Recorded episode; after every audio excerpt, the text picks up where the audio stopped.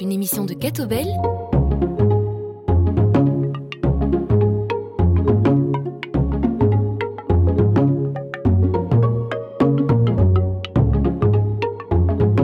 Bonjour à tous et à toutes, amis auditeurs et auditrices de UNRCF Belgique. Bienvenue dans ce nouvel épisode de Plein Feu, une émission produite par Catobel. Aujourd'hui, plein feu sur Bruno Coppens, le jongleur fou de mots, le plus francophonissime des humoristes belges, le fou du roi, ou également appelé Monsieur Virgule. Bref, vous voyez, un artiste aux multiples casquettes. Bruno Coppens, bonjour. Bonjour, bonjour. Quel est le surnom que vous aimez bien qu'on vous donne? Parce que la, la presse adore vous donner Oui, des surnoms. Oui, c'est ça. Alors, en fait, celui que je préfère, je crois que c'est celui que les Québécois m'ont donné, c'est verbomoteur. Verbomoteur. C'est-à-dire que je marche au mot. Voilà, Ah je ouais. roule avec, de, grâce au mot. Et c'est vrai que ma vie, elle, elle est comme ça. Donc, euh, verbomoteur, j'aime bien. C'est bien, les Québécois, on en reparlera un peu plus tard. J'imagine. Du coup, Bruno Coppens, c'est la première fois que vous êtes invité ici sur la radio UNRCF Oui. Ouais. Enfin, j'ai déjà fait des émissions en RCF, mais à Bruxelles ou ailleurs. Mais Ouais, ici, à Wavre, non. Ah ben très bien, ça veut dire qu'on a sûrement beaucoup de choses à se dire. Enfin plutôt, c'est vous qui avez sûrement pas mal de choses à nous dire. Mhm. Donc voici comment se présentera cette petite heure d'émission à vos côtés. L'interview s'articulera autour de trois parties plutôt distinctes. La première qui abordera votre parcours, Mhm. votre biographie. Pour ceux qui ne vous connaissent pas, ils ne doivent Mhm. pas être nombreux à nous écouter. Ensuite, on aura euh, vos projets, vos projets actuels, car vous avez une actualité qui est assez riche et foisonnante. Et enfin, on terminera avec la troisième partie qui est plus du divers, votre vision du monde, euh, votre regard sur l'actualité. Je suis parti. Tout est bon. On commence votre petite carte d'identité. Vous êtes né à Tournai. Mhm. Vous avez aussi grandi dans la région de Tournai, c'est ça? Oui, oui, un petit village à Blandin. Dans À une côté. famille De nombreuse. 8. Oui, oui, une famille de 8. J'étais le septième. Ah. Et j'étais le dernier pendant 8 ans avant que le petit frère arrive. Voilà. Est-ce que déjà quand vous étiez enfant tout petit, Mm. vous aviez un certain amour ou alors des choses qui pouvaient laisser penser que vous auriez un amour pour la langue française? Pas des... Non, vraiment pas du tout. C'est vers 13-14 ans que là, je me suis rendu compte que j'aimais ça. Parce qu'il y avait dans le village une sorte de, je sais plus, une fiesta, une fête avec des cadeaux. Tu achètes un ticket, une tombola, quoi. Bref. Et le cadeau, c'était, euh, je sais pas, 13-14 ans, il y a plein de cadeaux qui étaient là, euh, des ballons, tout ça. Et il y avait un dictionnaire. Et j'ai gagné le dictionnaire. Et j'étais super heureux. Et je me suis dit après, longtemps après, je me suis dit quand même, un mec de 13 ans qui est content d'avoir un dictionnaire, est-ce que c'est bien normal? Donc je crois que l'amour des mots est venu assez tôt. Et donc vous l'avez dévoré, vous avez parcouru. J'ai adoré. mots. Non, mais j'adorais, j'adorais parce que je découvrais plein de mots que je connaissais pas à 13 ans. Et donc des mots compliqués, de 4-5 syllabes, des trucs, des trucs de maladie, tout ça. Et donc, euh, j'avoue que ça m'excitait bien. Parce que, bon, vous savez aussi que ma mère, elle, elle est flamande de, de- de naissance, elle est de Bruges, enfin de, de Courtrai, puis elle a vécu à Bruges. Et, ce qui fait qu'à la maison, c'était bizarre. Il y avait, euh, elle, elle parlait en, en flamand à sa famille au téléphone, ou bien quand la grand-mère venait, etc. Et donc, moi, j'écoutais. Et la langue maternelle, normalement, la langue maternelle, la mienne, c'est le français. Et puis, je voyais bien qu'il y avait un- une sorte de, de bizarre un truc, un, un beans, quoi. Et donc, il y avait deux langues. Et du coup, je crois que ça a forgé aussi l'idée de, de la chercher, la découvrir. Quand elle vous tombe euh, dans le bec comme ça, et puis là, qu'il y a deux langues, tu te dis, mais c'est laquelle la mienne? Du coup, après, vous faites vos secondaires, toujours avec cet amour pour la langue française. Oui, à fond. Est-ce que vous- déjà vous manipuliez, vous abordiez le français avec une légèreté, ou alors vous étiez un peu l'intello de la classe Alors, qui ouais. adorait vraiment assidûment, académiquement le français? Il y a eu les deux. C'est-à-dire que d'un côté, c'est vrai, comme je n'étais pas du tout doué en maths et en sciences, pourtant j'ai fait latin sciences, je sais pas pourquoi. Une horreur, je comprenais rien. Mais les profs savaient que je ferais jamais ça dans ma vie, donc ils m'ont laissé passer. Sinon, je, je serais encore en, secondaire, ce ci je crois. Et donc, mais par contre, c'est vrai que j'étais vraiment, vraiment euh, assidu au cours de français. J'adorais ça. J'adorais apprendre les, les, dates de naissance et de mort des auteurs. Enfin, je les oublie maintenant, mais à l'époque, j'adorais ça. Tu sais, des, des listes comme ça nous infliger. Tous mes copains disaient Mais t'es malade, pourquoi t'aimes ça? Je dis Je sais pas. Moi, je sais pas, mais j'aime ça. J'adorais trop la langue, la langue française. Et puis, j'avais déjà quand même découvert Raymond DeVos. J'avais fait une dis- dissertation, enfin, une sorte d'élocution, qu'on disait ça en classe.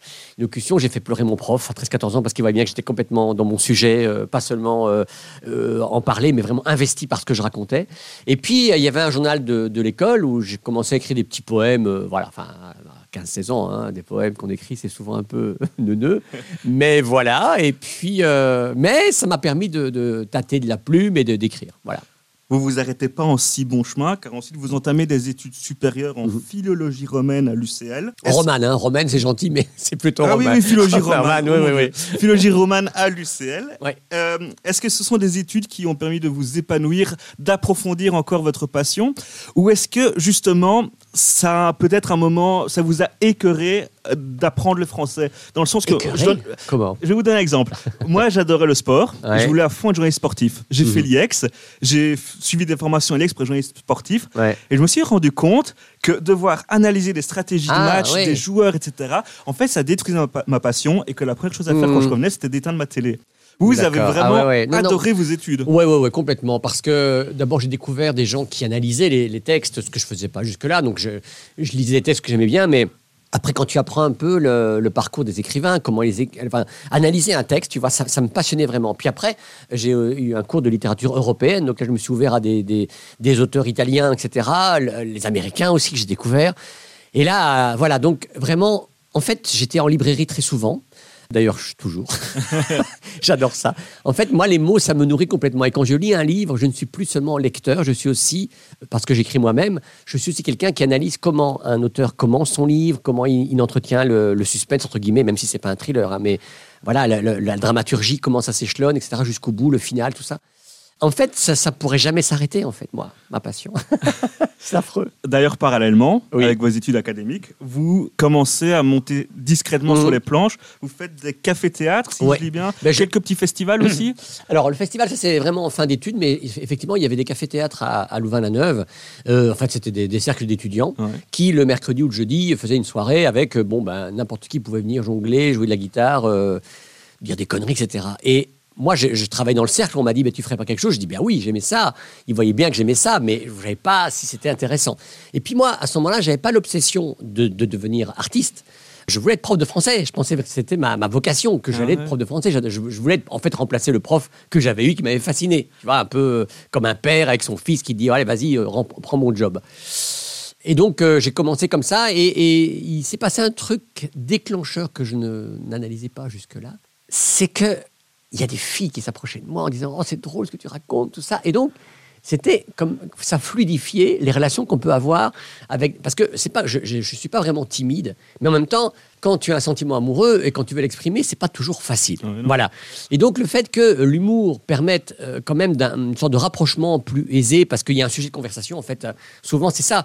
Quand tu as un sujet pour comme entrée, bah après, euh, après bah, tu te débrouilles quoi. Ouais, voilà. Donc euh, ça, ça a bien servi. Donc déjà, à ce moment-là, sur les planches, devant euh, les Mhm. copains de votre cercle et, Ouais. et même des publics peut-être de plus en plus grands, c'était déjà votre but de jouer avec les mots, ah oui, oui, oui. de manipuler la française. Ça a toujours été. Concrètement, c'était des petites chroniques sur l'actualité, c'était des textes euh, que vous composiez, des poèmes? Alors, c'était pas vraiment des chroniques parce que je connaissais pas euh, ce système-là encore. J'étais étudiant, mais par contre, c'était euh, donc à l'époque, euh, je parlais de en 80, 82. Là, je parlais de des diamants de Bocassa avec euh, Valéry Giscard d'Estaing, des scandales de l'époque, du VMO, de l'extrême droite en Belgique, tout ça. puis après, en 86, ça a été Tchernobyl, tout ça. Donc je me rendais compte que pour moi, pour ma santé mentale, le fait de faire des textes comme ça, de sortir tout ça, ça me permettait d'être apaisé parce que je- j'exprimais une opinion, un point de vue.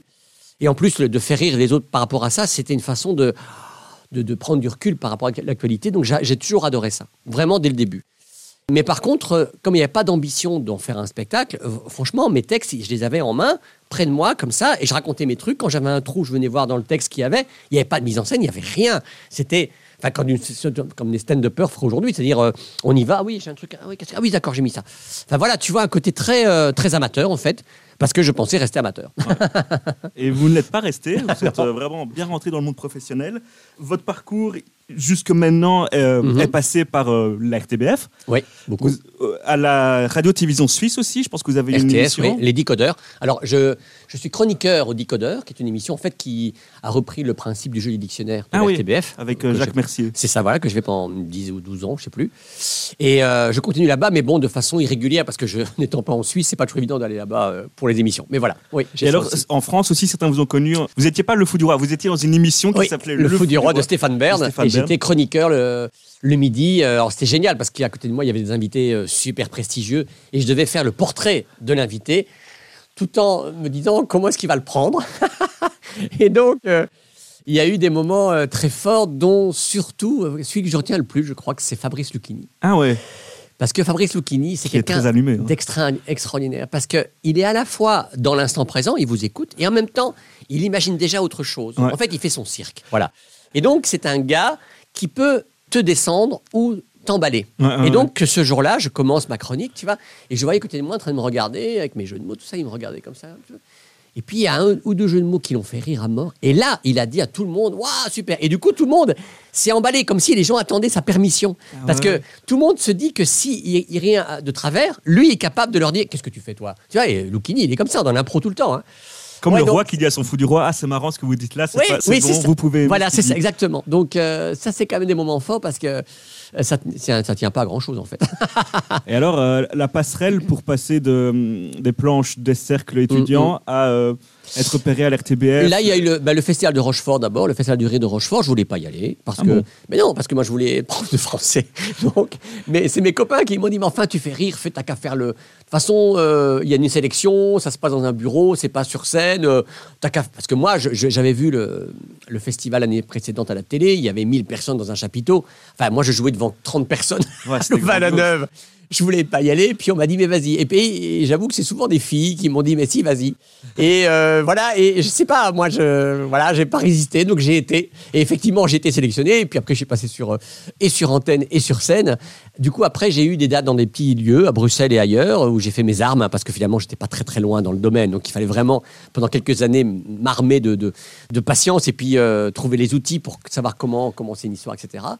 Et puis après, alors, ah oui, non, c'est ça, je sais, le jeu dictionnaire, c'est venu parce que ils enregistraient à l'ULB, je crois. Et euh, il y avait, euh, donc l'enregistrement se, se durait 5, heures, et après deux heures, il y avait une pause, manger, quoi.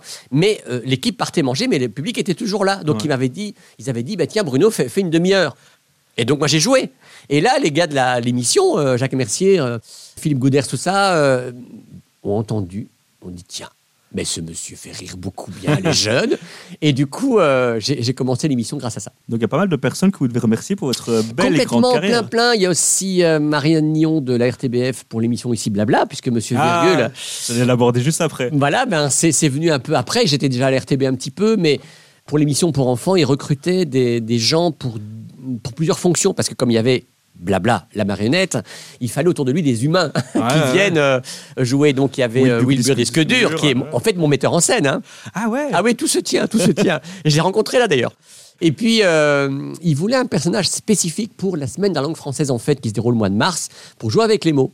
Il m'appelle et moi je réponds, mais attendez les amis, euh, moi les jeux de mots que je fais, euh, franchement, je vois bien dans la salle que parfois des adultes sont en train de me regarder en disant qu'est-ce qu'ils racontent? Enfin, ça, ça, ça fonctionnait, mais je me disais c'était pas vraiment pour enfants. Du coup, j'ai transformé euh, mes, mes jeux de sonorité avec des rimes Ouais. comme euh, couscous petit mousse, enfin tout ce truc comme Toutes vos ça. fins de phrase terminées par une rime. Oui, Par c'est un exactement. Exactement. J'ai fait ça. Et donc, j'ai créé Monsieur Virgule avec un costume très, très typique. Ouais, une grosse guimauve blanche des lettres. Oui, des ça, lettres rouges, ouais. Une sorte de chapeau de schtroumpf. C'est ça, je suis resté 12, 12 mais c'est en rouge hein, quand même. Ouais, ouais, ouais. Comme le schtroumpf. Comme il y a un le schtroumpf rouge, schtroumpf, effet, effectivement. ouais. Donc je suis resté, euh, je crois, 12, 13 ans là-dedans. J'ai adoré faire ça. Et ça m'a beaucoup appris pour le spectacle après, c'est-à-dire de comment construire une histoire en plusieurs étapes. Puisque là, l'émission était, il y avait un- un- une rencontre entre Blabla et moi, puis après il y avait des- un dessin animé, puis je revenais, donc il fallait chaque fois reprendre l'histoire pour qu'on me suive sur une heure de temps, tu vois.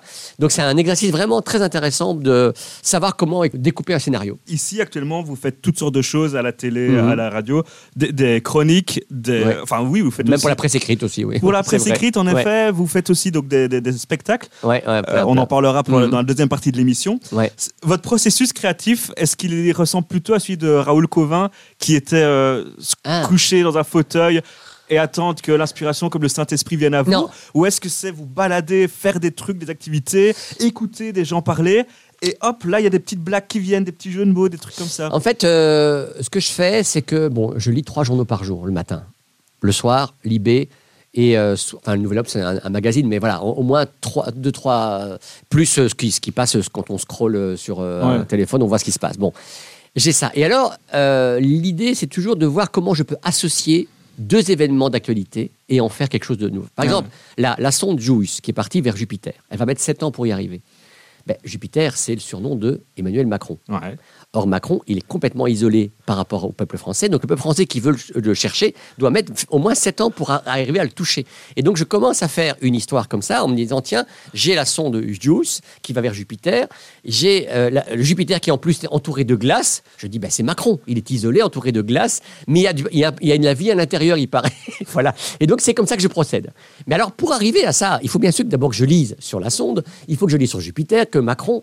Donc, si tu veux, parfois, je mets une heure, une heure et demie avant, un- avant d'avoir un début de, de chronique. Ah ouais, Mais quand je l'ai, c'est parti. magnifique. Quelle est euh, votre plus belle expérience vécue durant tout ce parcours? Oh. Euh, Le moment qui vous marque le plus, pas nécessairement celui que les gens ont adoré à la télé. Vous parliez du moment avec Fabrice Lucchini qui Ouais, a été ouais. une sorte de déclic pour vous. c'est vrai.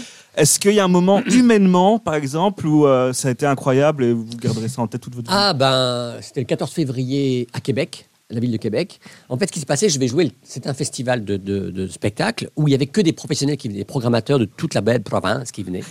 Et en fait, eux se tapaient genre euh, 10 spectacles par jour, de, de midi jusqu'au soir, etc. Chacun euh, jouant, on devait chacun jouer trois quarts d'heure maximum. Je vais jouer le 13. Bref, il y a de la neige qui tombe tellement que les routes sont barrées, comme ils disent. Les bus ne circulent pas, personne ne roule. Donc, je suis reporté au 14, qui était la Saint-Valentin. Or, mon spectacle s'appelait Ma déclaration d'humour. Donc, c'était magnifique. J'étais très anxieux parce que j'avais jamais joué au Québec. Je venais de Belgique avec mes références européennes, avec, tu sais, quand tu as des textes sur euh, des, des choses que tu vis ici à Wavre ou à Bruxelles, tu te rends pas compte si ça peut percuter ailleurs. Ouais, si voilà. les coutumes sont différentes. Ben oui, et puis surtout le rapport aux gens. Ouais. Voilà. Et donc là, j'ai découvert un public mais tellement enthousiaste. Il faut savoir que les Québécois, ben, vous le savez, sont entourés d'anglophones. C'est un peu le village gaulois entouré de Romains. hein. Voilà, eux, c'est les Anglais. Et donc, dès qu'un francophone vient avec des mots qui sont transformés, mais eux, ça les excite parce que eux doivent trouver des nouveaux mots pour lutter contre l'anglais, tu vois, pour que le vocabulaire de- de- de- Ah des, ouais. des Québécois soit étoffé. Donc, je suis arrivé. Ils étaient debout à la fin.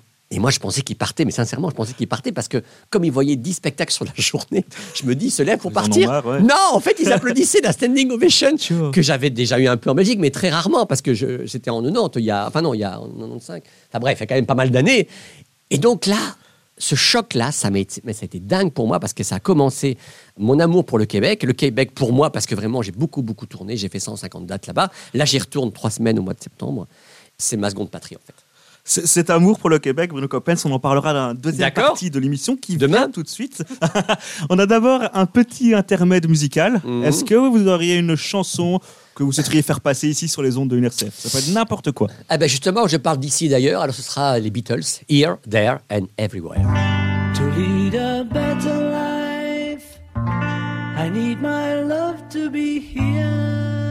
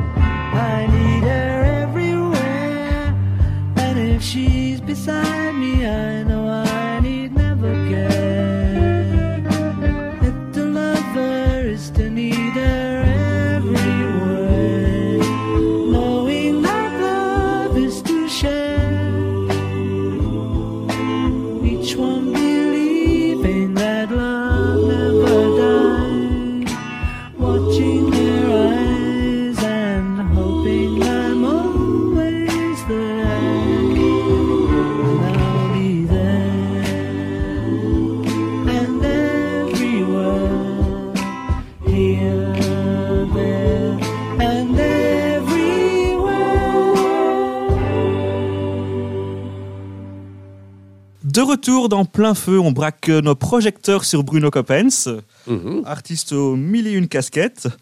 On va ici aborder cette partie vos projets, car vous avez euh, une actualité qui est vraiment foisonnante, c'est le mot. Alors, je vais essayer de résumer, hein. Mhm. mais vous revenez d'une tournée à l'étranger Oui. pour un spectacle qui s'appelle L'Overbooké, Mhm. qui est passé par la Tunisie, Oui. la Suisse, Et le Québec. Et, Mhm. qui, et qui va même bientôt encore au Québec. Donc, qui retourne au Québec. Qui Ils ont été retourne- présentés en septembre et j'ai fait que trois dates et là maintenant j'en ai 12. Donc c'est reparti. Et, euh, alors, ben, je vais déjà spoiler un petit peu, mais sachez que euh, Bruno Coppen, c'est un deuxième spectacle qui est aussi en route et un autre qui vient cet été. Oui, c'est ça. Mais on va d'abord euh, s'arrêter à l'Overbooké. J'arrête pas. En fait, moi, il, en fait, ce que il faut savoir que quand on tourne, en Belgique par exemple, quand tu joues un spectacle en décembre, eh bien, les programmateurs viennent te voir et tu joues la saison suivante. Ouais. Mais par contre, pour l'étranger, pour les Français, les Suisses et les Québécois, il y a un temps de, de latence parce qu'ils doivent d'abord le découvrir, donc ils viennent plus tard. Et du coup, l'overbooké que j'ai créé en 2017, ici en Belgique, ben, il tourne seulement maintenant là-bas. Donc moi, j'ai déjà Ok. entre-temps créé Andropause et je mène une vie saine ça. que je vais jouer à Avignon. Et donc en France, ça va tourner en 2025-26. Super, parce qu'en plus, je mise une vie saine qui sera votre prochain Mhm. spectacle. Oui. J'avais pas compris la- la- le titre et je viens seulement de le comprendre. Voilà. Donc, l'Overbooké, de ce que j'ai cru comprendre, Ouais, ouais. vous êtes un peu déprimé. Mhm. Vous cherchez la cause de la. De la De- des échecs en fait. Ouais, de l'échec de la société actuelle. Ouais. Et par après, vous revenez avec votre, avec votre optimisme naturel Ouais, c'est pour vrai. essayer de dire que le- monde peut être quelque chose de. En fait, que l'échec est- peut être une réussite en C'est fait. ça, qu'on peut aboutir sur quelque chose de bien. Ouais. Et vous dites même dedans une phrase qui est Dieu est comme un psy. Oui. Est-ce que Dieu permet de transformer cette négativité du monde en quelque chose Non. de positif? Ben, C'est-à-dire qu'en fait, euh, souvent les gens, quand ils ont déprimé, ils n'arrivent pas à verbaliser. Parce que bah, ils vont voir un psy, ça, ça va. S'ils vont voir un psy, c'est bien. Ouais. Enfin, c'est bien. Ça n'aboutit pas toujours à quelque chose de fort, mais ça aide quand même. Et donc, les gens souvent restent dans leur tracas où ils râlent. Ta, ta, ta, T'as vu ce qui se passe, ta, ta, ta, ta, t'as la guerre, t'as l'inflation. ta. Et en fait, ils, restent comme des victimes, en fait. Mais ils ne sortent pas leur, vrai problème intérieur. Et donc, le fait de parler à quelqu'un, que ce soit un psy, que ce soit Dieu, ou que ce soit euh, une voix, par exemple, tu vois, il y a des émissions radio où on peut raconter ses problèmes euh, à la radio le soir tard. Tu vois, il y a des gens qui sont à, à l'écoute. Euh, ben, SOS Suicide, c'est ça aussi en fait. Ouais, Euh, c'est ouais. tout des, des- en fait, des personnes qui vont te pousser à verbaliser et à résumer, qui vont te sortir de toi. Et donc, c'est pour ça que je disais que Dieu est comme un psy, Euh, c'est-à-dire qu'il répond pas, hein, comme un psy d'ailleurs, parce que quand on va chez le psy, généralement, c'est pas lui qui va découvrir la solution, mais c'est un chemin. Alors, je suis pas euh, croyant dans le sens euh, que je pratique pas la religion, mais euh, comment je dirais, je trouve que le message que Dieu fait passer, ou que Jésus a fait passer quand il était sur terre, mais bon, que ce soit une histoire ou pas, de toute façon, moi je m'en fous, en fait, que ce soit une histoire ou que ce soit fictif ou pas. Ouais. Ça ça m'intéresse pas en fait. Ce qui compte, c'est ce qu'il y a derrière le récit. Parce que finalement, on vit grâce à des récits. Tes parents t'ont raconté comment ils se sont rencontrés peut-être. Mhm. Voilà, peut-être ils n'ont peut-être pas rencontré le jour ils t'ont conçu, mais il y a- ils t'ont raconté des choses par rapport à ton passé. Eh ben, c'est un récit, et ce récit te construit maintenant. Voilà. Et donc moi, quand j'ai grandi, je suis, j'ai grandi avec euh, le récit de, de Jésus, etc. Et cet amour pour les autres, ce côté partage, ben, je l'ai gardé en moi. Ouais. Par contre, le côté culpabilité euh, que la religion nous a enseigné après, pas Jésus, mais la religion, c'est-à-dire c'est ta faute si Jésus est mort sur la croix, etc. Là, par contre, ça m'a gonflé. Le péché euh, continu, Ben oui, omniprésent. Je veux dire, euh, pourquoi nous culpabiliser alors qu'en fait, euh, on ne doit pas culpabiliser pour, pour dire, ah bah alors je dois faire du bien parce que sinon on va, je vais être puni. Enfin, il n'y a pas un chantage à faire. Non, si tu es généreux, tu es généreux. Voilà. Et donc voilà, oui, oui, si. Mais donc dans le spectacle, Overbooké, je- c'est une phrase dans le spectacle, mais c'est la seule sur Dieu, je crois. mais je parle de Jeanne d'Arc, c'est vrai quand même, qui, lui, euh, qui elle, parlait avec Dieu. Mais c'est un spectacle assez marrant parce que quand je l'ai créé, euh, j'étais à une période un petit peu sombre dans ma, ma vie, parce que bon, voilà, il y a des choses qui arrivent dans la vie privée qui sont un peu, ouais, un peu pas, pas toujours faciles, surtout quand tu joues beaucoup à l'extérieur par rapport aux enfants, la compagne et tout. Et je me suis dit que j'ai lu un bouquin sur euh, euh, l'échec de pas mal de gens euh, connus dans, dans- dans l'histoire, tu vois. Des gens qui avaient raté Gainsbourg, par exemple, il n'était il était pas chanteur à la base. Hein. Il voulait pas être chanteur à la base, il voulait être peintre. Ah ouais. Oui, et il est devenu chanteur. Il était exceptionnel. Heureusement qu'il a raté la peinture. Alors, le problème, c'est Hitler, qui voulait être peintre aussi. Bon, là, j'aurais aimé qu'il qu'il fût peintre. Qui continue à garder ses Oui, c'est ça. Et donc, si tu veux, dans le spectacle, l'idée, c'est c'est un mec qui est vraiment pas bien et qui donne des solutions aux autres pour réussir. Et on voit bien sur son visage que lui, ça n'a pas marché, mais il, il- il veut se forcer à. Parce que je me dis, il faut que les gens puissent s'identifier. euh, sur scène, enfin quand ils me voient, et donc euh, il faut jouer le rôle d'un mec qui va pas bien. C'est super parce que vous faites la transition vers votre spectacle qui tourne aussi en ce moment, Ouais. qui ah est bon? Andropause. Oui. Parce que vous, dites, vous, vous dévoilez ici un peu que voilà, vous avez créé euh, le spectacle Mhm. L'Overbooké dans une Mhm. passe un peu sombre de votre vie. Ouais, ouais. Et le nouveau spectacle Ah oui. Andropause, en soit, vous vous dévoilez, vous vous mettez à nu. Oui. Derrière ce, cette extravagance que vous avez, Mhm. ce sourire, cette chouette voix qu'on entend tout le temps, euh, vous montrez que vous êtes aussi un humain et que vous avez aussi des mauvaises Oui, passes. que j'avance dans la vie et que voilà. Et donc, euh, j'avais envie de parler de, de ce thème-là parce que d'abord, on n'en parle jamais de l'andropause, on parle toujours de la Ça, Qu'est-ce que ménopause. c'est en trois mots du coup Ben, l'andropause? L'andropause, c'est la ménopause des hommes. C'est-à-dire que soi-disant, on aurait, euh, nous, parce que soi-disant, parce qu'en fait, il n'y a pas de preuves scientifiques. Il y a juste que, comme il y a un vieillissement du corps, de la peau, etc., bah, les, les organes parfois fonctionnent moins bien que quand tu as 20 ans. Mais euh, chez les femmes, la, la ménopause, c'est un stade biologique qui est très clair. On sait presque le, visible, le ouais. dater, est visible, voilà. Et chez l'homme, voilà. Alors je me suis dit que ça, c'était peut-être une sorte de maladie mentale de, de gens qui disent Oh, ben je crois que je suis pas bien, c'est peut-être l'andropause, tu vois. Pour en fait jouer les victimes, pour en fait. euh, pour ne pas réfléchir à autre chose, pour donner, pour donner, pour verbaliser quelque chose, mais pas dans le bon sens. Ouais, ouais. Et donc, euh, le spectacle, en fait, tourne autour de ça, de se dire est-ce que vraiment je l'ai ou pas? Est-ce que vous l'avez ou pas dans le public? Et euh, surtout, euh, ça veut dire quoi vivre? Ça veut dire quoi vieillir? Est-ce qu'on vieillit ou pas? Donc Le- vous êtes en tournée en Belgique actuellement? oui, je suis en tournée. Je serai d'ailleurs à Jean. J'ai eu des dates en mois d'avril, mais je serai le 20 mai à Jean-Blou, à l'Atrium. En Voilà. plus, c'est une idée qui part d'une autrice qu'on connaissait bien dans le monde francophone, qui est Myriam Leroy. Ah, j'adore. Apparemment, c'est elle qui vous a dit que elle voulait voir derrière vos fantaisies qui vous étiez vraiment. Oui. Donc, elle vous a aidé à un peu mettre en scène euh, le spectacle. Non, pas mettre en scène, parce que ça c'est Eric Dostar qui le fait, hein, Monsieur Wilbur Disque Ah, dur. voilà, voilà. Mais par contre, Myriam, euh, effectivement, a coécrit un peu le spectacle. Pourquoi? En fait, Myriam, c'est marrant. On s'apprécie beaucoup, alors qu'on est totalement différents. Ah ouais. Comment dire? Moi, je suis optimiste euh, optimiste de base. Je suis d'abord optimiste. Et puis après, je vois peut-être les problèmes qu'il y en a, c'est sûr. Elle, c'est l'inverse. Elle voit le noir d'abord. Et puis, et après, elle voit quand même, ah oui, c'est vrai, tout n'est pas noir. Et donc, si tu veux, quand on se rencontre et qu'on parle des choses, elle aime bien gratter ce qu'il y a derrière, voir un peu pourquoi je suis si optimiste. Elle me compare au Dalai Lama qui sourit, qui rigole tout le temps. Qui passe la langue. Alors qu'elle est plutôt du, elle, du côté de Kurt Cobain, prête à se suicider tous les jours. Donc entre c'est un les beau deux, décalage, ouais. Alors quand on se rend compte, c'est mais c'est c'est vachement intéressant parce que moi du coup ça m'ancre dans le sol en disant ben Bruno arrête de planer, de dire que tout va bien. Il y a quand même des trucs qui vont pas. Je dis oui c'est vrai, mais en fait moi je suis tellement dans une énergie euh, positive et puis tout fonctionne bien autour de moi. Je veux dire, je, ce serait quand même malheureux de, de jouer à la victime alors que, euh, bon, ben, j'ai des enfants, euh, j'ai une amoureuse, j'ai un boulot qui marche bien. Enfin, voilà. Pendant le Covid, vraiment, vous m'auriez vu, euh, je sais même pas si je serais venu d'ailleurs. j'étais pas bien. C'est pas. J'étais pas rencontrable. Ah, J'imagine. En plus, on s'est tiré une certaine émotion de sujets un peu moins drôlissimes, de- un peu moins fantaisistes. Même pour vous, j'imagine qu'au niveau de l'écriture et tout, Mhm. ça a dû être un peu plus compliqué.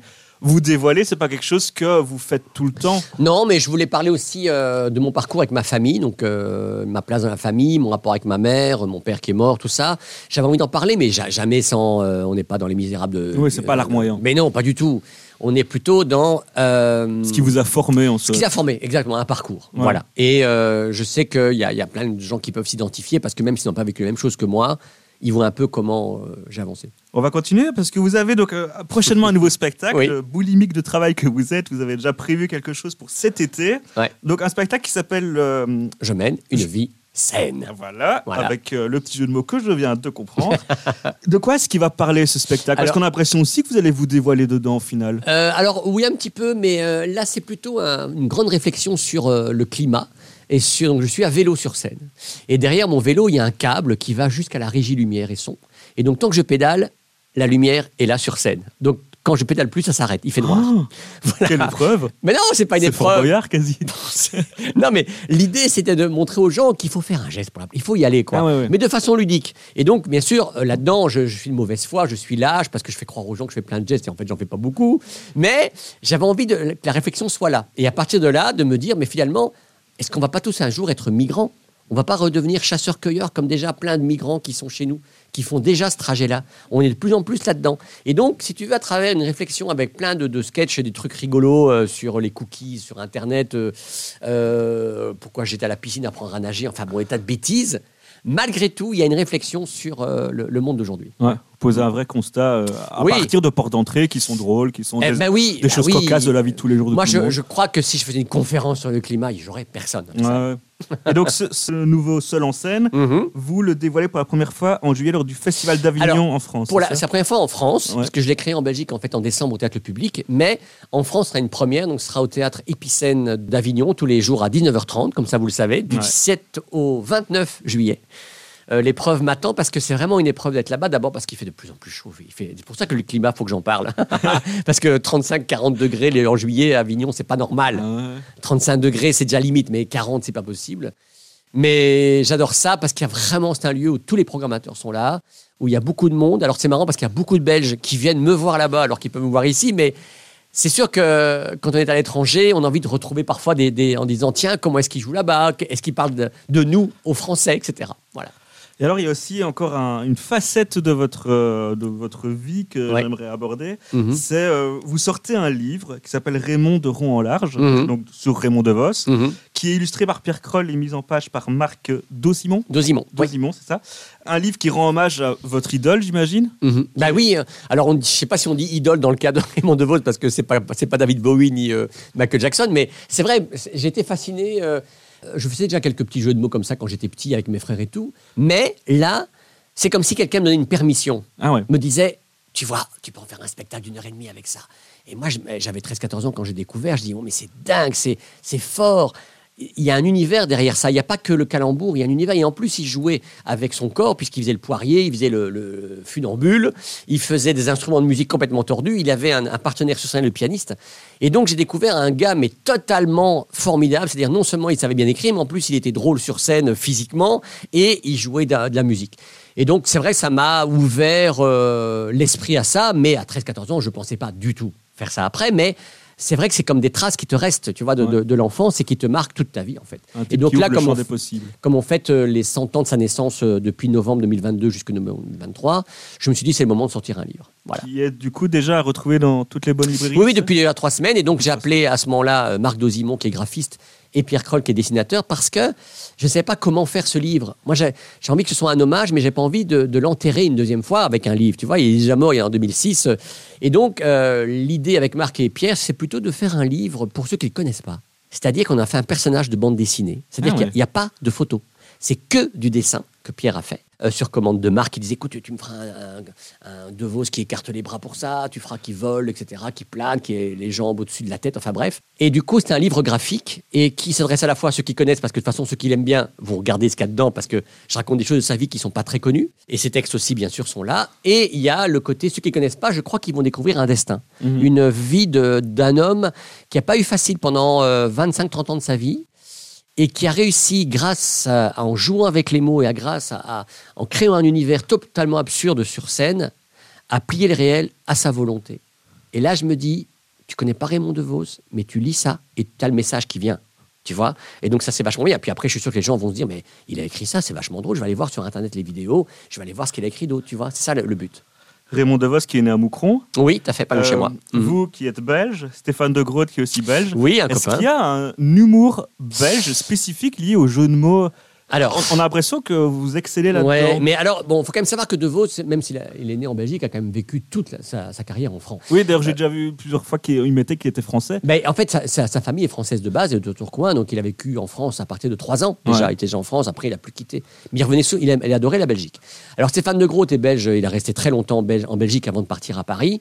C'est vrai qu'il y a. Alors, je crois, ben, c'est comme euh, pour les Québécois, c'est-à-dire qu'en fait, nous, on a ce problème linguistique avec la, la- la langue flamande, euh, le néerlandais, qui fait que euh, on a envie de la défendre, sa langue. Mm. Tu viens en France, euh, je sais pas, je sais pas si c'est typiquement français, parce que l'humour français est quand même aussi très calembour aussi. hein. Il y a quand même beaucoup d'humoristes qui ont joué avec les mots. Euh, Mais vous, c'est le point central de votre humour. oui, oui, ça, oui, oui, c'est clair. Moi, je, en fait, je me rends compte que c'est à l'infini d'abord, et puis surtout que ça permet de, de, de parler de tous les thèmes de façon très cool, très ludique, et que, en plus, il y a un message aussi derrière ça, tout ça que je m'en suis rendu compte au fil des années. C'est que quand j'entends les gens rigoler dans la salle, ils rigolent d'abord parce qu'il y a un jeu de mots, d'accord, mais parce qu'ils se disent, purée, mais quelle liberté on peut avoir avec les mots. Ouais. C'est-à-dire que les gens peuvent me comprendre. Euh, ils me comprennent alors que le mot n'existe pas dans le dictionnaire, tu vois. Et ça, je me dis que cette liberté-là que je prends, ça peut montrer aux gens que la langue française n'appartient pas à Robert, ni à Larousse, ni au Littré, mais elle nous appartient à nous. Et nous, si on veut dire euh, blurschlurk pour euh, micro, ben, je dirais blurschluck. si on décide demain que c'est comme ça, tu vois. Et donc, euh, on peut changer les choses. Et donc, ce pouvoir-là, le pouvoir des mots, qui est un pouvoir très fort, euh, c'est quelque chose de puissant. Bah, c'est un point qu'on abordera dans la troisième partie de l'émission. Est-ce que le, le français doit être une, la langue française doit être une machine figée ou une machine en éternel Ah, ouais. Tu connais ma réponse déjà. Bah, euh, Oui, vous l'avez pas mal amorcé. Euh, on va du coup, bah, oui, il est déjà l'heure. On va passer à la troisième partie de l'émission et Mhm. à nouveau, comme à notre habitude, on a besoin d'une chanson pour l'interlude musical ici. Ah, bah écoute, je- j'écoute en boucle pour l'instant le dernier album de Michel Jonas, Très bien. euh, qui est euh, chante du blues, chante du rock'n'roll, chante du rock'n'roll, truc comme ça. Voilà. Ah bah super, on la lance. pour dire le mal que font les hommes à leurs frères et sœurs. Faudrait pouvoir chanter le blues comme Johnny Hooker. Pour dire les enfants bêtes de les femmes qui pleurent. Faudrait pouvoir chanter le blues comme T-Bone Walker. Et chanter le blues.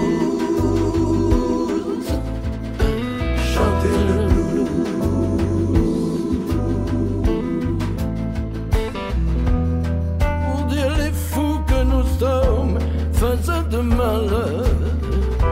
Faudrait la voix de Robert Johnson, un blues en mineur, et chanter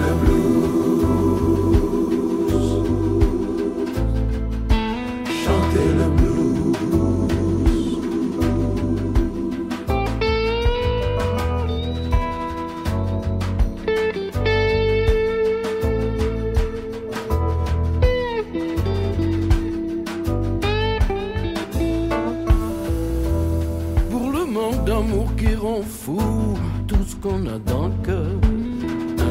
Faudrait pouvoir chanter le blues comme Johnny Hooker. Pour dire la vie qui nous secoue comme dans un shaker. Faudrait pouvoir chanter le blues comme T-Bone Walker. Chanter le blues.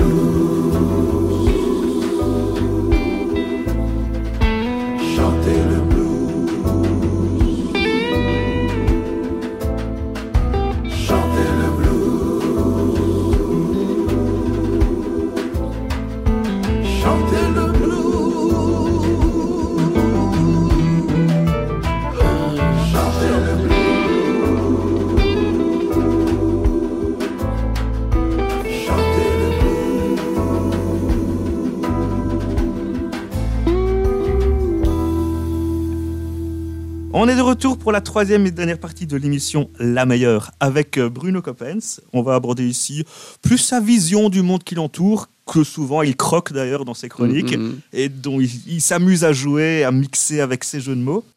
Bruno Coppens, Mhm. j'avais envie de vous questionner à propos de votre rapport à la foi catholique. Ouais. Vous avez déjà, entre guillemets, ouais, c'est ça, un peu répondu.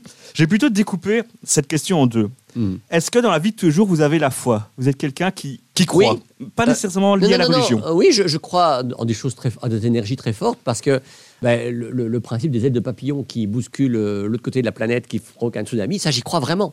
C'est-à-dire que si tu veux vraiment euh, doper ton entourage, euh, tes amis, tes proches, euh, tu y vas. Tu, fonces, tu l'énergie et tu verras que ça va bousculer les autres. Parce que il y a souvent une sorte d'inertie de on reste tous au même niveau, les amis, hein, comme ça on bouge pas trop de notre trou, tu vois, on fait notre truc, bah oui, bah je joue, je travaille. Moi, je suis pas comme ça. Moi, j'aime bien. euh, euh, certains me disent, mais enfin, mais euh, qu'est-ce que tu bouffes euh, le matin? Que tu prends de la drogue ou quoi? Tu te. Je dis non, non, l'optimisme. Par exemple, moi, après les soirées, souvent, je bois très très peu parce que j'aime bien rester en, en présence, en pleine conscience, je dirais, avec le public, avec les gens que je vois, je vois après pour boire un verre avec eux au bar. Parce que j'ai envie d'échanger, j'ai envie de savoir pourquoi ils sont là. Par exemple, au Québec, quand des Belges viennent me voir au Québec, je me demande, mais comment tu as fait pour migrer, pour partir Parce que quand on a des racines très fortes comme ça dans un pays, comme moi je les ai, j'avais envie aussi de partir au Québec, puis je me dis, mais est-ce que ça va vraiment me plaire de partir complètement?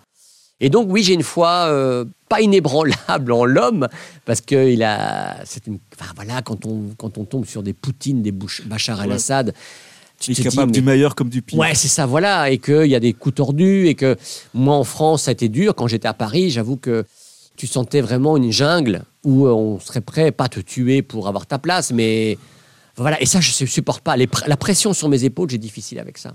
Donc euh, voilà, je préfère euh, devancer les choses, aller franco en disant allez, moi j'y vais. Pas la méthode couée, ça ira, ça ira d'office, mais en tout cas proposer quelque chose de positif pour avancer. Et puis selon ce que je reçois en retour, bah, je, je, je, je vois comment je nuance. Du coup, vous n'êtes pas du tout déterministe. Si j'aborde ma deuxième partie de question, Oui, qu'il y a la foi catholique, C'est-à-dire vous ne pensez pas qu'il y a une sorte d'entité créatrice de main qui détermine notre destin et qui du coup crée une sorte de fatalité? Vous, vous pensez que chacun a son libre arbitre et, et que la moindre chose qu'on fait crée une nouvelle trajectoire, crée sa propre, son propre destin? Alors, c'est peut-être compliqué de dire qu'on a chacun son libre arbitre parce qu'on a quand même des conditions très fortes. Je veux dire, un humoriste qui naît en plein Sahel, il a beau être humoriste, euh, s'il ne trouve pas son public, c'est, je comprends, parce qu'il n'y a pas, il y a pas de place. Voilà. Donc, on, a, est quand même très déterminé par notre environnement. Je veux dire, c'est sûr que euh, mes parents qui sont restés euh, ensemble jusqu'à la fin de leur jour, mon père qui était vraiment très cool, ma mère complètement excentrique, ça, je sais que ça m'a influencé dans mes gènes et mon, mon énergie. Donc, je suis déterminé par tout ça le fait d'être septième, il fallait que je trouve ma place dans, ma- dans cette famille de sept avec des frères qui jouent au football. Moi, je n'étais pas sportif du tout. Donc, il fallait que je trouve une place ailleurs.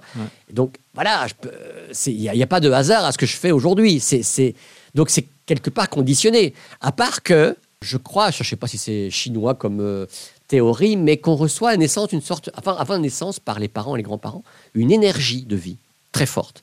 Euh, c'est l'image de, euh, tu es un sommet, donc, à tes arrière-grands-parents, tu es une- un sommet de la montagne Ouais. et il y a de l'eau qui coule, et toi tu pars avec, avec l'énergie que tu reçois de tes grands-parents, etc., à naissance, et alors au fil que tu descends et que tu es dans le bas, là tu as des, des secousses dans ta vie, par exemple un divorce, une séparation, un, un- un mort autour de toi, un ami que tu perds, tu perds ton boulot, tu sais, tu ne trouves pas, tu as fait une connerie, etc. Et donc au fur et à mesure tu perds de l'énergie parce que l'eau coule moins. Et ça je crois qu'il y a des gens qui reçoivent plus d'énergie à la base que d'autres par rapport au contexte dans lequel ils vivent, etc. Et du coup, je crois que j'en ai reçu beaucoup. Voilà, qui me permet de passer au-dessus de, de- d'épreuves que j'ai connues. Alors que d'autres, voilà. Donc là, pour moi, c'est c'est pas un libre arbitre. Par contre, le libre arbitre, c'est de se décider dans sa vie est-ce que je suis victime ou est-ce que je suis acteur de ma vie? Ça, c'est mon, mon truc. Être acteur de sa vie, c'est aussi une des choses que vous abordez dans votre spectacle euh, L'Overbooké. Ouais. Est-ce que vous souhaitez réenchanter le monde ou que le monde se réenchante tout seul? Ah non, pas tout seul. Vous souhaitez Il faut y aller. Oui, oui, oui, il faut y aller. C'est-à-dire qu'en fait, il faut donner de l'énergie aux gens. Il faut leur dire qu'il y, a- il y a un possible quelque part, que c'est pas. euh, tu sais, en fait, euh, je sais plus qui disait ça, mais je trouve la phrase formidable qui résume tout par rapport au rire et à l'humour. Le rire, ça veut dire que rien n'est figé. La preuve, quand il y a un enterrement, on pleure tous à la messe, puis après on se réunit autour d'un sandwich mou et un café dégueulasse qui est froid, et on commence à rire et tout. Pourquoi Une on bête rit anecdote. Et... mais non, mais c'est vrai, on rit pourquoi? Parce qu'on veut montrer qu'on est vivant. Ouais. Le rire, ça veut dire que rien n'est figé. Donc, par exemple, si on fait rire, même Poutine, tu vois, eh ben, c'est une façon, une, une résistance folle d'oser faire rire quelqu'un qui n'est pas du tout pour ça. Mais plutôt que de jouer le gars qui dit Ah non, j'ai pas lui parler parce que Ah non, j'ai peur, j'ai pas envie d'y aller. Eh ben, et c'est marrant parce que Zelensky, c'est un comique, c'est un humoriste à Ah la ouais, base. Et donc, ce, gars-là, il a trouvé une un moyen de communication presque humoristique, même si c'est pas drôle ces vidéos, mais cette façon de narguer Poutine avec ironie en se baladant dans les rues de Kiev, les premiers jours du, de, la guerre, il se promenait dans les rues comme ça, normal, tu vois. Ça, pour moi, c'est une force du rire. Le rire, ça veut dire que rien n'est- figé, rien n'est perdu. Tout est vivant. Et donc, euh, voilà, c'est ça que je veux transmettre aux gens, c'est que dans ce monde obscur, on ne sait même pas comment on va. Moi, je dis, par exemple, les jeunes de 20, 22 ans à Paris qui manifestent contre la réforme des retraites, je dis bravo, parce que ça me donne l'optimisme. Des jeunes de 20 ans qui croient qu'à 64 ans, le monde sera encore habitable, mais c'est pas de l'espoir, ça. Ah ouais, magnifique. En soi, on peut vous rejoigner un peu euh, une grande poète, Mylène Farmer, qui parle de Ah bon génération désenchantée. Et alors, ça m'a fait penser à quelque chose, à encore un autre secteur, c'est la bande dessinée. Est-ce que vous, vous êtes féru de bande Ah, dessinée j'a- J'adore, je, je lis plein de bandes dessinées à mort. Alors, on va, on va faire un, un petit jeu. Ah. Est-ce que vous connaissez la BD Dieu n'a pas réponse à tout, mais sait s'entourer? Non. C'est de Torino Benakista. Ah, Tonino, oui. Tonino, pardon, Tonino Ah, ben lui, il a, il fait des romans policiers incroyables. Ah ouais, ouais, La Maldonne des Sleeping, c'est lui. Il a fait de j'adore. Ouais. Et du coup, il a fait trois albums. Le concept, c'est dans sa bande dessinée, c'est que voilà, Dieu voit des choses qui se passent mal dans le monde qu'il a créé. Ouais, ouais. Par exemple, mais c'est des- souvent des cas particuliers, genre un peintre qui n'arrive pas à peindre son centre commercial. Et du coup, il va hop faire ramener Michel-Ange. et Il va lui dire, tu descends sur terre, tu vas l'aider. Ah, d'accord, ok. Et c'est comme ça. Ah, c'est rigolo. Ah, je vais acheter ça, j'ai envie. Ah ben franchement, c'est génial et c'est avec plein de gens différents. Ouais, ouais. Moi, ma question à vous, c'est un peu lié à ce concept. Pour vous, si vous pouviez ressusciter trois personnes qui sont actuellement euh, Ah ouais. au ciel, qui sont morts et qui pouvaient, qui pourraient aider à réenchanter le monde, ce serait qui? Ça peut être des secteurs différents. Euh, John Lennon, Ouais. ça j'en suis sûr, parce que il dégageait quelque chose d'une sérénité, d'un apaisement, euh, au-delà bien sûr de sa chanson Imagine, qui est quand même un des sommets. C'est sûr que lui, oui. Qui se communiquait au monde, du coup. Oui. Ce sentiment de sérénité. Mais oui, c'est ça. Et donc, euh, même si euh, certains disent, ouais, mais enfin, c'est un peu facile, c'est un peu neuneux, hein, nanana, et mon- mais en même temps, en même temps, quand tu regardes le monde, qu'est-ce qu'il y a derrière tout ça? C'est des messages comme ça, ça se résume à ça. Ouais. C'est aimer son enfant, c'est aimer sa femme, c'est aimer, enfin, c'est partager. Enfin voilà, il- ça, la, la vie, ça se résume à quoi, quoi hein? Donc, ça- son message à John Lennon, sûrement, qui j'aimerais bien. euh, À faire part Raymond. DeVos, bien sûr. Ouais, non. Ouais, ouais, mais ça, c'est- c'est c'est pas même rayonnement, je dirais. Ben, un Gandhi, fatalement, oui, parce que la non-violence, c'est quand même vachement fort. Il était quand même chef d'État et non-violent, donc ça, c'est quand même vachement bien. Euh, C'est vrai qu'au niveau diplomatie, il y a du boulot en plus là-dedans. oui, c'est vrai. Euh, troisième, ce serait qui? Je sais pas. Arnaud, parce que c'est un sale gamin, peut-être. le chanteur. C'est un sale gamin, mais qui était quand même très, très profondément humain. Il aimait les gens. Il, buvait toujours son café ou sa bière, enfin, quand il pouvait encore boire un peu, dans les cafés de Bruxelles, très proche de tout le monde. Donc, pas la star euh, éloignée. En plus, son parcours, quand on voit. euh, qu'il était euh, cuisinier ou chef dans un truc qu'il a rencontré Marvin Gaye à Ostende là, alors qu'il était dans les, dans, les, dans les cuisines, je crois. Tu te dis, waouh, bon, quel parcours, quoi. Enfin bon, voilà. Au niveau des, des connaissances religieuses, est-ce que vous Mm. avez des textes religieux, des épisodes de la Bible, des, des figures chrétiennes qui vous inspirent sans nécessairement croire en, en Dieu? Bah, attends, moi, bon, déjà, moi, le pape François me plaît assez bien parce qu'il a. Je trouve qu'il a été assez moderne. Il n'a pas encore été assez loin, mais bon, euh, c'est quand même très compliqué autour de lui. hein, de- avec le monde qui est autour de lui, c'est quand même très compliqué. Donc, euh, j'ai trouvé assez chouette comme figure. Écoute, euh, Ou un épisode de la Bible qui vous sert un peu de morale, comme ça, de philosophie de vie? Euh, je vois pas. Je sais juste que hum, j'avais découvert il n'y a pas longtemps que Isaac voulait dire celui qui rit. Parce qu'il me semble que. Attends, je vais essayer de me souvenir de l'histoire. hein. Tu, me- tu me- tu m'arrêtes si tu connais l'histoire et que c'est pas la bonne. Que Mais il me semble que, euh, voilà, il y a une dame qui avait genre 80 ans, qui n'a pas eu d'enfant avec son mari. Et je crois qu'en parlant à Dieu, Dieu lui a dit Tu seras enceinte. Et du coup, elle a tellement éclaté de rire qu'elle a, elle a nommé son enfant Isaac. Enfin, il faut vérifier, mais je crois que c'est ça l'histoire. Et je me dis Tiens, Isaac, le rire. Le rire est dans la religion. C'est quelque chose qui ne va pas du tout ensemble. Et ça, c'est moche. Ça, c'est très moche parce que, et c'est d'ailleurs peut-être pour ça qu'on rigole tellement des cathos, parce que euh, ils nous gonflent à vouloir toujours faire la morale et à pas avoir d'autodérision. Mhm. Moi, je trouve que ce qui manque, c'est ça. C'est ça. C'est c'est que euh, on peut dire les choses sérieusement, mais le rire, c'est quelque chose de très sérieux, tu vois. Et que donc, euh, je ne sais pas si Jésus racontait des blagues avec les apôtres à table quand ils étaient ensemble, mais euh, en tout cas, dans mon cas personnel, puisque j'ai commencé mes premières histoires à raconter des... Parce que comme j'avais été six ans dans un collège de jésuites, j'avais euh, des tas de choses à sortir de moi. Il fallait que ça, ça, ça parte, là, parce que tous les jours, je répétais les mêmes choses, les histoires de, de Dieu, là, tout ça. Et donc, j'avais fait un sketch euh, sur la religion où je parlais de, que les apôtres jouaient au volleyball sur la plage, puisqu'ils étaient six de chaque côté, douze, et Jésus était l'arbitre, je sais plus quoi. et que, euh, du coup, euh, avec le ballon, qui est, c'est compliqué, parce que le ballon, dans le sable, ben, il y avait des grains de sable qui collaient, et puis voilà. Et d'où la phrase il faut tirer les grains pour livrer au volleyball. Tu vois, bon. J'ai dit ça à Rochefort, à la télé en direct. J'ai reçu des insultes. Oh mon Dieu Ah oui, non, mais c'est terrible. La Libre Belgique, qui était s'appelait à l'époque la Libre Belgique, m'a fait des, des trucs de courrier des lecteurs, mais tétanisants, en disant c'est quoi? En plus, je venais de Louvain-Neuve, de l'UCL, donc ils ne comprenaient pas qu'un étudiant de l'UCL euh, ose dire des choses sur le- Jésus, sur la religion. Et en fait, je ne tape pas sur Jésus, je tape sur la manière dont on nous a raconté, on nous a batiné ces histoires tellement souvent, toujours les mêmes, qu'à un moment donné, tu dis, t'écoutes même plus ce qui se dit, quoi. Tu vois? Euh, J'aime assez bien d'ailleurs le fait que des prêtres congolais viennent donner la messe chez nous, parce qu'ils ont une autre manière d'aborder les choses, beaucoup plus, euh, participative, collective, c'était ouais. pouf, vivante. Moi, je me souviens, j'avais été une fois aussi avec ma famille à New York. On a été voir une, euh, une messe qui était carrément un gospel. Écoute, c'était dingue. Il y avait des gens de la- de l'assistance qui venaient euh, de- devant l'hôtel pour dire euh, aux autres voilà, moi j'ai eu un problème avec mon locataire, avec ma famille, tout ça. On pleurait et tout le monde chantait avec pour l'aider, quoi. Et pendant une heure, euh, mes enfants, j'ai trois enfants, euh, deux filles et un garçon qu'on a adoptés. Et à trois, ils avaient quel âge à ce moment-là? J'irais entre 15 et 22 ans. Ils m'ont dit mais papa, si c'était comme ça chez nous, mais moi j'irais à la messe. hein. Ouais. Donc voilà, il y a un côté trop sérieux, trop sacré. Et euh, je dis souvent cette phrase-là, mais euh, je, dis pour la musique, mais pour la religion, c'est pareil. La religion, c'est pas une chose sacrée, c'est une sacrée chose. Tu vois, Dieu, c'est une sacrée chose. C'est pas, c'est pas sacré au point de, faut pas y toucher. Il faut amener les gens à, vouloir aimer les- les- ce qui se passe. Et je trouve que la religion s'y prend mal, mais l'Église s'y prend mal de toute façon. Il y, a une ré- il y a une région qui n'est pas tellement impactée par ce problème, c'est le Québec, une région que vous affectez beaucoup. Oui. Car eux, dans leur langage courant, dans les insultes, Ah oui, oui.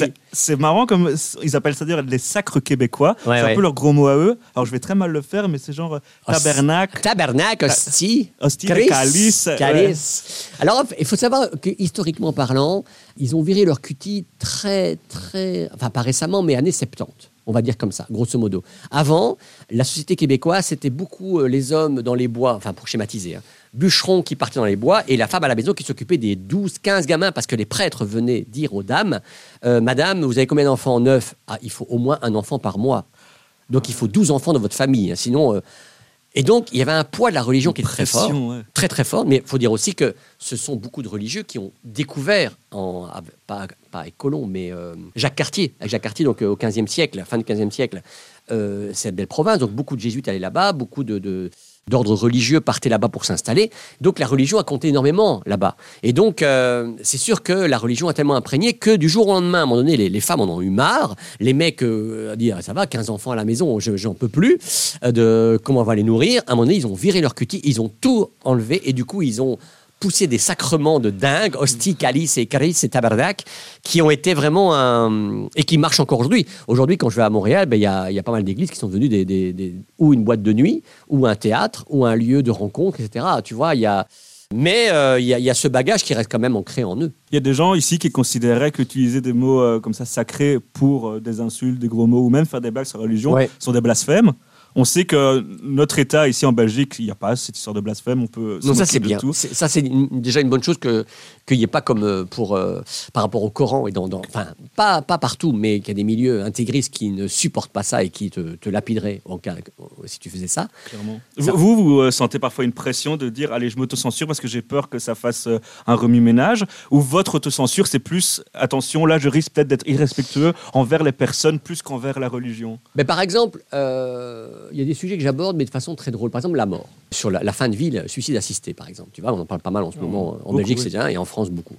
Et donc, j'ai abordé ça différemment en disant, écoutez, vous savez, euh, on dit toujours que je positive le fait que les factures d'énergie sont très élevées. Bon, tout le monde râle, mais je dis, mais c'est merveilleux. Moi, j'ai un ami qui voulait justement euh, mettre un terme à sa vie.